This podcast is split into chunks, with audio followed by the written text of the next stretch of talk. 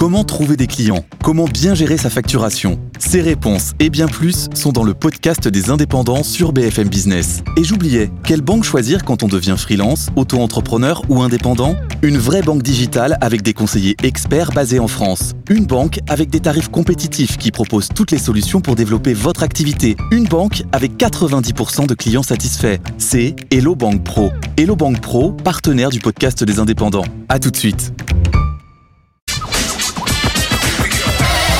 BFM Business, la France a tout pour réussir. Jérôme Tichit. Bonjour, bonjour et bienvenue dans la France à tout pour réussir. Chaque week-end, chaque semaine, vous le savez, un concentré d'économie positive sur BFM Business. Et au sommaire, ce week-end, eh bien, les grandes ambitions de Deezer, le champion français du streaming musical créé en 2007, va entrer en bourse sans doute à la fin du mois de juillet. Objectif accéléré à l'international et titiller un peu le champion suédois Spotify. Et puis comme chaque semaine, eh nous parlerons également beaucoup de Made in France dans cette émission, notamment avec euh, Pierre Elmalek en plateau avec nous. C'est lui qui a fondé au début des années 80 la célèbre enseigne Maison de la Literie. Aujourd'hui, le groupe, ce sont quatre marques fortes, plus de 400 magasins en France et une production de matelas et de sommiers réalisée à 80% à la fois en Saône-et-Loire et en Charente.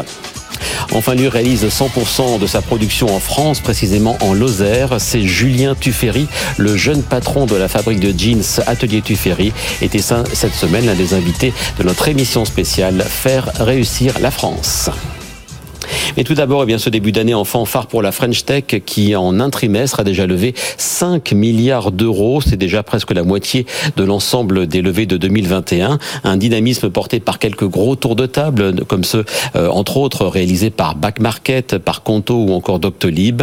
Au final, en ce début 2022, la tech française distance l'Allemagne et se rapproche du Royaume-Uni. On voit le détail des chiffres avec Raphaël Couder et juste après, l'analyse de Patricia Braun. C'est la présidente d'Inextinso Innovation croissance. La French Tech n'a jamais autant attiré les investisseurs. Sur les trois premiers mois de l'année, les startups françaises ont levé plus de 5 milliards d'euros, une hausse de près de 260% par rapport à la même période l'an dernier et un montant supérieur aux fonds récoltés sur l'ensemble de l'année 2020. Dans le détail, le nombre d'opérations progresse peu, c'est surtout le ticket moyen qui explose, plus de 21 millions d'euros désormais. Des chiffres records portés par l'afflux de liquidités sur les marchés encore en ce début d'année et par une poignée de méga levé de fonds ces derniers mois. Back Market, Conto et Doctolib ont par exemple récolté près d'un milliard et demi d'euros à E3. Cette euphorie permet à la France de passer devant l'Allemagne et de se hisser à la deuxième place du podium européen, plus très loin derrière le Royaume-Uni, qui conserve néanmoins sa position de leader historique dans le domaine, avec 6,5 milliards d'euros levés sur le premier trimestre. Si on regarde le top 10 européen des levées de fonds en premier trimestre, il y a 5 startups start françaises, donc on voit le dynamisme. On imagine pour la suite sur quoi on va miser notamment pour le reste de 2022 et dans quel secteur entre autres? Alors bon, le secteur, vous les, enfin les trois secteurs, euh, on voit que c'est tout ce qui est euh, fintech, euh, medtech et puis logiciel, hein, software. Donc aussi, aussi, on voit le, développement des, on a derrière vous ce rare développement des, des, des, des métaverses et des, des, bitcoins, des cryptos et des des, des tokens. Hein. Alors on parlait à l'instant de certaines de nos licornes françaises, eh bien il en est une qui affiche de grandes ambitions, c'est Deezer. Deezer, vous le savez, c'est cette plateforme de streaming musical euh, lancée en France en 2007, mais qui a du mal à passer à la vitesse supérieure, notamment en sortant davantage du marché français, où elle réalise encore les deux tiers de son chiffre d'affaires. Cette semaine, eh bien pour accélérer son développement, euh, Deezer a annoncé retenter une introduction en bourse. Ce sera à Paris et sans doute à la fin du mois de juillet. On écoute les explications de Nathan Cocampo et juste après l'analyse de notre journaliste Simon Tenenbaum. Sept ans après sa tentative avortée au dernier moment au motif de conditions de marché défavorables, Deezer compte bien réussir son entrée à la Bourse de Paris prévue fin juillet et ainsi devenir après Believe en 2021 la deuxième licorne française de la musique à entrer à Euronext. À travers le SPAC i2PO lancé par la famille Pinault, Mathieu Pigas et une ancienne dirigeante de Warner Media, la plateforme s'appuie sur des acteurs de taille pour retrouver de la croissance dans un marché très concurrentiel. Aujourd'hui, Deezer, c'est 16 millions d'utilisateurs, dont près de 10 millions d'abonnés. Une dynamique existe 800 000 nouveaux clients sont arrivés sur la plateforme depuis fin 2019. Mais sur ce secteur, la concurrence est rude. Le géant Spotify a lui dépassé les 400 millions d'utilisateurs. Sa capitalisation est 25 fois plus élevée. Deezer mise donc sur son entrée en bourse et ses différents partenariats comme Orange en France ou l'opérateur de téléphonie Team au Brésil pour se développer. Un lancement en Allemagne est aussi prévu prochainement avec RTL. Disponible dans 180 pays, Deezer vise le milliard d'euros de chiffre d'affaires d'ici 2025 et ainsi atteindre la rentabilité. Deezer, c'est un, précurseur, un pionnier du, streaming. Hein. Ça a été lancé en 2007. C'est un vrai succès, une des premières licornes françaises. Mais effectivement, la plateforme n'a pas encore, on va dire, révélé tout son potentiel. Elle n'a pas autant profité euh, que ses grands rivaux mondiaux de la croissance quand même très forte du marché du streaming. Aujourd'hui, euh, pour vous donner un peu euh, les chiffres, Deezer revendique près de 10 millions d'abonnés. Spotify c'est 180 millions d'abonnés. Sa part de marché mondial euh, sur le marché du streaming à Deezer, c'est 2%. Euh, Spotify, c'est plus de 30%. Mmh. Apple Music, 15%. Amazon, 13%. Euh, Deezer, par contre, est très fort sur le marché français. C'est le, le leader chez nous. Mais la France représente 70% de son chiffre d'affaires. Mmh. donc, il y a beaucoup à faire pour s'internationaliser. En termes de croissance, on voit avec ce, marché, enfin cette, cette physionomie très locale, que Deezer a du mal à profiter de l'emballement autour du, streaming.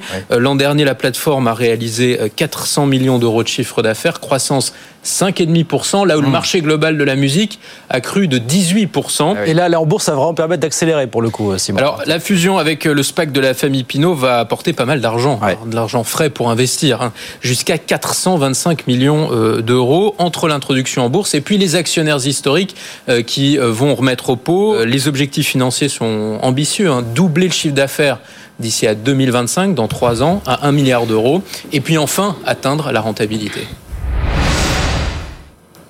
Alors justement, cette rentabilité de 10 heures, quand interviendra-t-elle? Christophe Jacubizine eh bien, a posé la question à Stéphane Rougeau, c'est le directeur général adjoint de 10 heures. Et juste après, on écoutera la réaction d'Iris Knobloch, qui co-dirige euh, le SPAC, qui va précisément accompagner l'entrée en bourse de 10 heures. On les écoute donc tous les deux. On s'est fixé comme objectif d'être profitable en 2025. En fait, on a un modèle de développement qui est assez particulier, qui est très différent de celui de, celui de Spotify, et qui est basé sur l'entrée sur des grands marchés. On va se concentrer que sur des grands marchés, et de rentrer sur ces grands marchés avec des partenaires. Par exemple, des opérateurs de télécom? Alors au départ, c'était surtout des opérateurs de télécom. On l'a fait avec Orange en France euh, à partir de 2012, et puis ensuite on l'a on l'a on l'a répliqué en France. On a eu euh, SFR, on a également des des, des, des entreprises de retail comme Fnac Darty. Mhm. On l'a fait également au Brésil. En 2016, on s'est associé au Brésil avec TIM, qui est l'opérateur de télécom local. Quelle part de marché vous avez au Brésil aujourd'hui? Alors, à cette époque-là, en 2016, on avait 5%. Et 5 ans plus tard, 6 ans plus tard, on a maintenant 17% et on est numéro 2.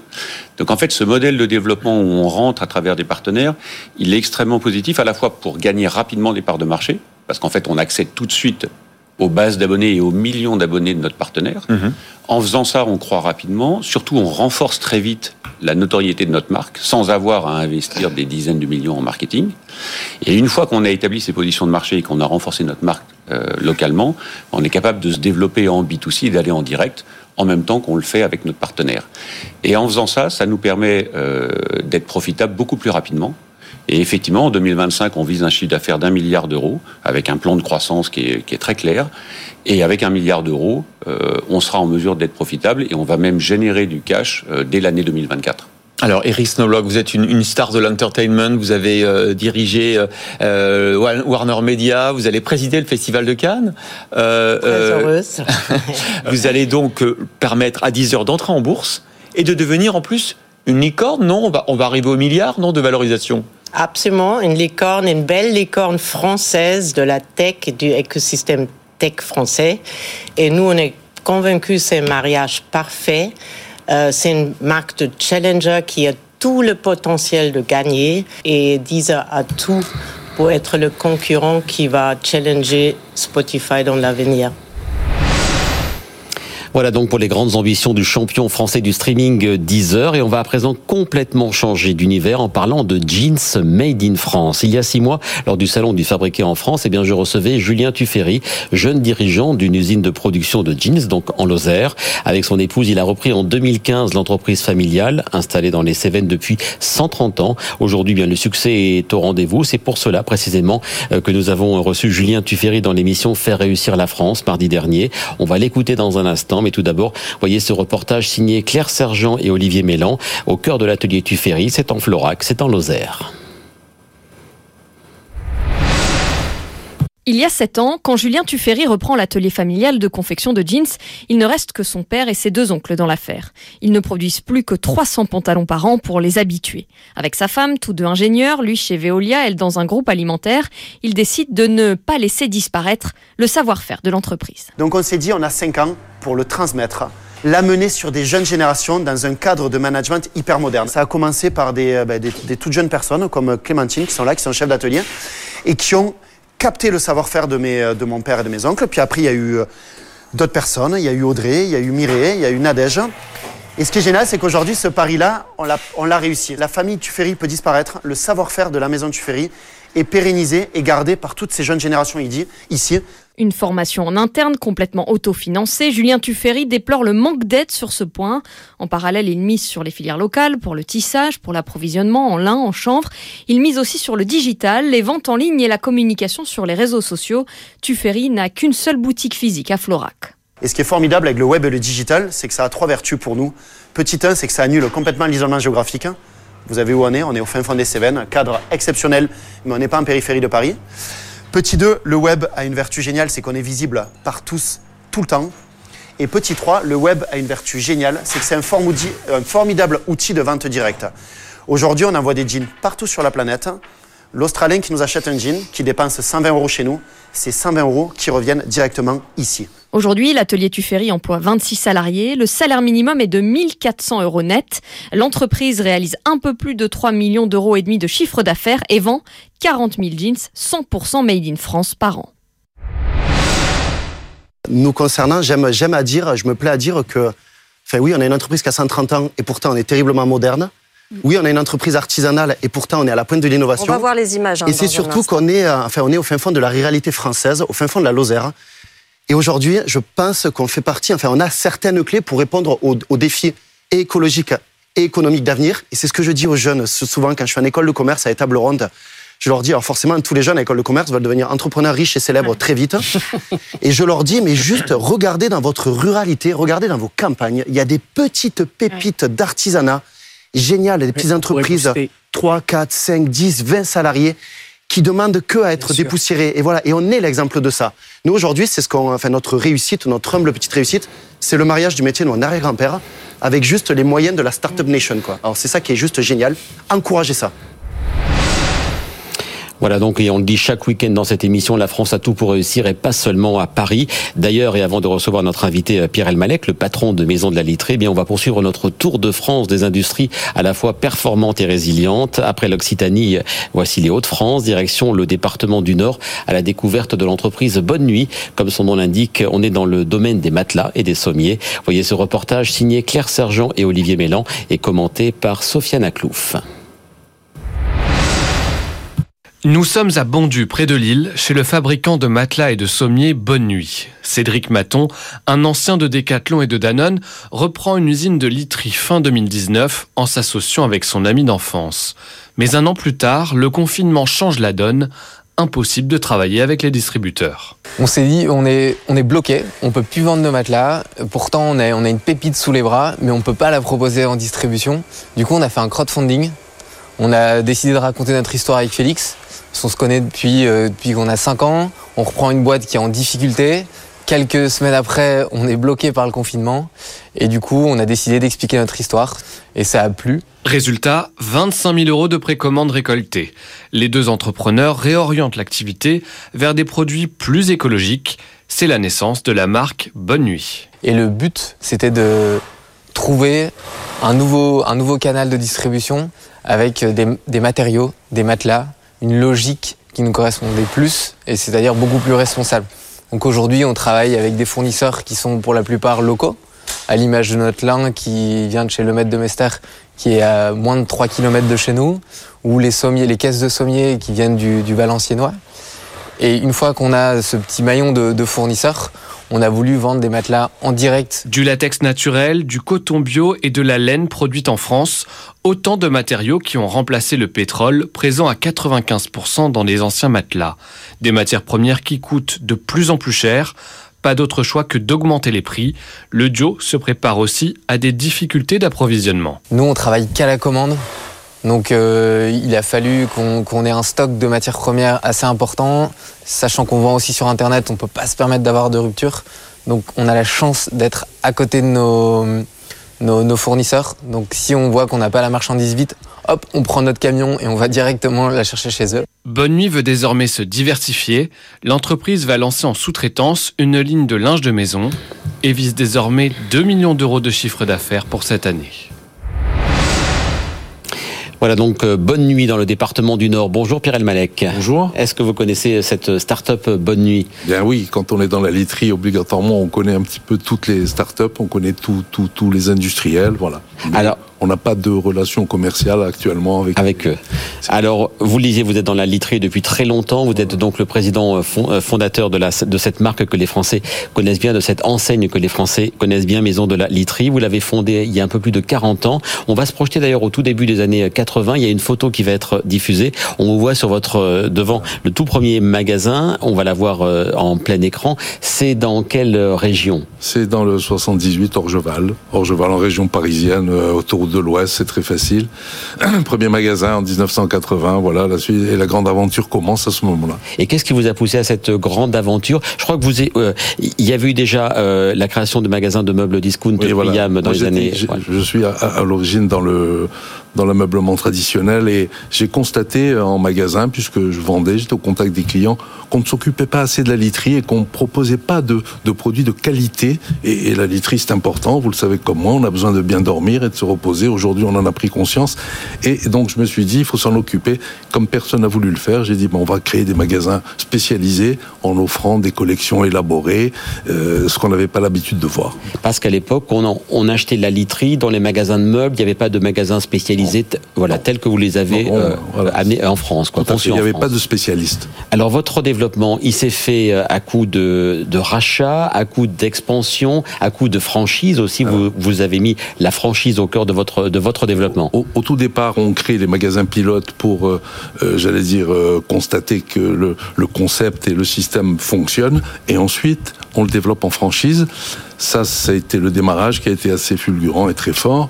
Et après, bien entendu, au cours de, de l'expérience qu'on peut acquérir, eh bien, on, on, fait des acquisitions et on essaie de développer. Et puis, on essaie surtout de conserver la place de leader qu'on a occupée depuis la création et que l'on que l'on a encore aujourd'hui, ce qui est important. Alors à l'heure actuelle, on va voir aussi donc une infographie. Vous avez quatre enseignes. Euh, si on fait si on fait simple, il y a l'enseigne Maison de la Literie, Maison. il y a l'enseigne Univers du Sommeil, et puis deux rachats en 2021, Place de la Literie et Tout Salon. Est-ce que tout est cohérent? On comprend pour les trois premiers pourquoi revenir au meuble, donc de se rediversifier vers, vers le meuble avec Tout Salon. Euh, la volonté d'accélérer de, de, un petit peu le développement et, et le siège est très proche de la literie. Il y, a, il y, a, une relation. Dans nos magasins de literie, on a toujours vendu un petit peu de canapé, un petit peu de canapé lit, des convertibles.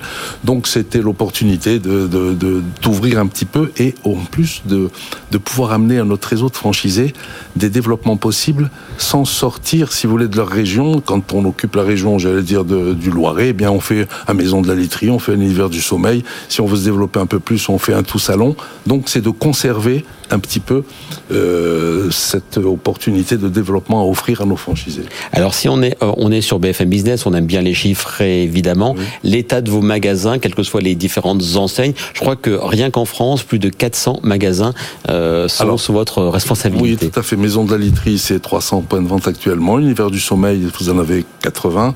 Place de la literie, c'est 25. On espère on va pouvoir euh, développer. Et tout salon, euh, lorsqu'on a acheté, euh, disposé de 43 magasins, on est, on est ramené actuellement à 60 ouverts et avec une, une réserve d'ouverture sur les sur l'année qui arrive. Et une forte progression voilà pour l'univers du sommeil. Hein. Je crois que c'est votre c'est du sommeil, votre objectif. Logique, logique. Maison de la literie, on commence à être bien, bien implanté. Il nous reste encore un peu de place, mais bon, on va, on va pousser un peu les machines sur les, les enseignes qui suivent. On va continuer sur les chiffres clés. Le chiffre d'affaires 2021 de votre groupe 2021 en totalité, euh, consolidé, ça fait 400 millions. 400 millions, c'est un chiffre qui est, qui est quoi Stable, euh, en progression? Légèrement en progression. puisque malgré les années Covid, euh, l'année 2020 et 2021 se sont bien terminées. Mais pendant le Covid, on avait besoin de bons lits, hein, parce qu'on est beaucoup plus resté à la maison. Je pense que c'est un élément qui est fondamental et que le consommateur a pris conscience de l'état de sa literie. Et une literie, ça se renouvelle aujourd'hui. On ne peut pas conserver une literie euh, plus de, 8-10 ans. C'est pas raisonnable si on veut se maintenir en forme, soigner son physique. Je reviens d'un mot sur les différentes enseignes. Quel est votre positionnement? Quelles, quelles, sont les cibles? Est-ce que vous êtes dans le, dans le moyen de gamme, haut de gamme, bas de gamme? C'est quoi votre On est dans le moyen haut moyen haut de gamme. Puisque si on prend Maison de la Literie, on a actuellement les magasins Maison de la Literie traditionnels, classiques, répartis sur toutes les zones d'activité commerciale en France. Et on a créé une, une dizaine d'années les magasins Maison de la Literie Prestige, qui sont dans le centre-ville de Paris, sur Monaco, sur Cannes, sur Saint-Tropez, enfin toutes les zones où les pouvoirs d'achat sont plus élevés et on vend du luxe et c'est la, c'est notre un peu notre ADN, c'est la montée en gamme en permanence et je pense que euh, c'est un petit peu aussi le ce que ressentent les consommateurs et, c'est leur besoin. Et puis une de vos euh, particularités, celle de votre de votre groupe, c'est depuis 2012, donc depuis 10 ans, vous n'êtes plus seulement un distributeur, vous êtes aussi un fabricant. Les fabricants euh, pourquoi vous êtes-vous lancé dans la fabrication? C'est souvent un peu plus complexe aussi à gérer que la simple distribution. Pourquoi cette alliance? En quelques mots, il y avait des marques, il y a des marques euh, nationales en France qui sont connues, euh, que vous connaissez certainement.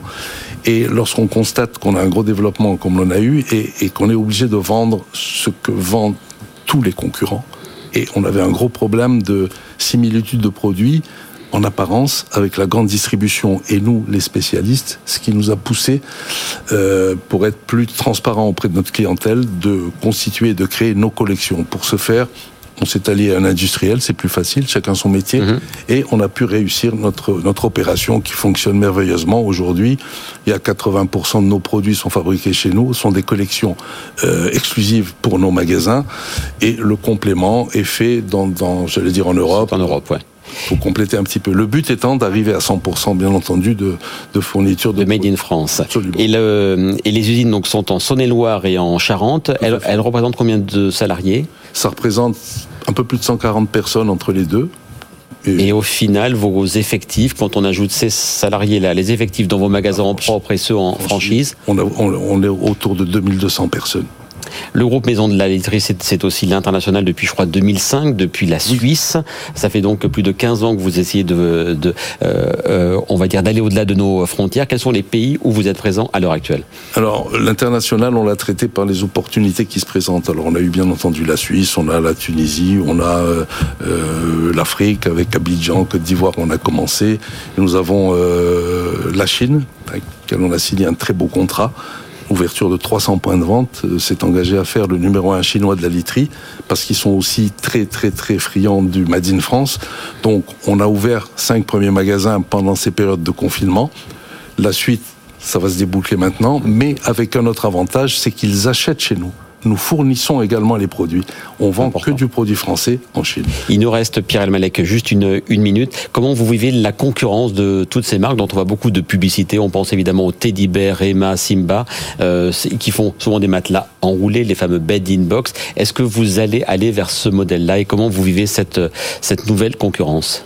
On a créé le produit pour l'avoir parce que quelquefois vous pouvez avoir la demande par certains de nos clients, mais on est sur un, un, un produit qui correspond plus à de la du premier équipement, c'est-à-dire euh, les grandes les grandes chaînes de, de, de, de euh, donc moins cher et c'est pas votre votre positionnement. On est sur un créneau moyenne euh, entrée de gamme autour de 6 à 700 euros. On est bien au-dessus.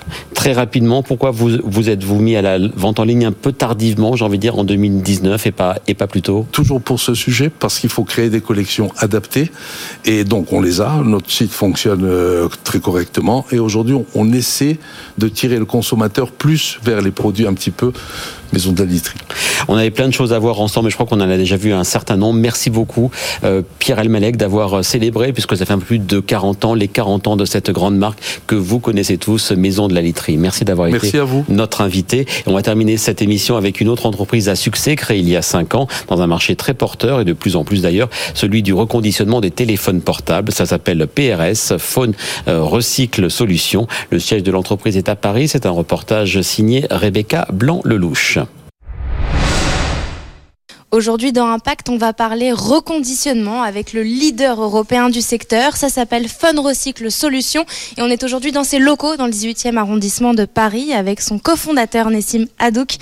Bonjour Nessim, comment ça fonctionne, PRS PRS, c'est une boîte qui a été créée il y a 4-5 ans. Aujourd'hui, on reconditionne entre 4 5 000 téléphones par jour. Donc, on les teste, on fait 53 points de contrôle, on les reconditionne, on les nettoie, on les met en boîte et après on les vend à des opérateurs.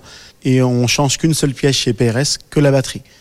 On a zéro déchet, à part la batterie bien sûr. Comment vous avez eu l'idée de PRS Comment vous vous êtes dit, je vais reconditionner des téléphones et je vais me faire une marge dessus? Je fais du téléphone depuis 30 ans et en fait avec l'arrivée de Free qui a, cassé les prix chez les opérateurs, les gens n'avaient plus de subventions dans, les téléphones parce que les opérateurs avant, vous achetez un téléphone euh, qui vaut 700-800 euros, euh, vous prenez un forfait à 39, 49 euros, vous avez le téléphone qui allait avec. en fait, avec l'arrivée de Free, avec euh, l'embolement de 2 euros, les clients ont commencé à racheter du téléphone, mais n'allaient pas acheter des téléphones à 500, 600 euros. Donc, ils avaient besoin d'avoir des téléphones à 200, 300, 400 euros. Et là, on a commencé à faire de l'occasion et du reconditionné. Aujourd'hui, PRS, c'est 2 200 000 téléphones vendus. C'est 73 000 tonnes de carbone Pour fabriquer un smartphone neuf, il faut 283 kg de matières premières contre 24 kg pour en reconditionner un chez Fun Recycle Solutions. L'entreprise a réalisé 110 millions d'euros de chiffre d'affaires en 2021. Et les reportages Impact, c'est tous les jours du lundi au jeudi dans Good Morning Business sur BFM Business, bien sûr, à 7h40 avec Cyrielle Ariel et Rebecca Blanc-Lelouch. On se retrouve, nous, le week-end prochain pour un tout nouveau numéro de la France à tout pour réussir. Et après les 40 ans de Maison de la Lettrée, eh bien, on célébrera les 50 ans des piscines Water Air, autre grande marque que les Français connaissent bien. Rendez-vous donc le week-end prochain. D'ici là, bien sûr, très belle semaine et à très bientôt sur BFM Business. BFM Business, la France a tout pour réussir.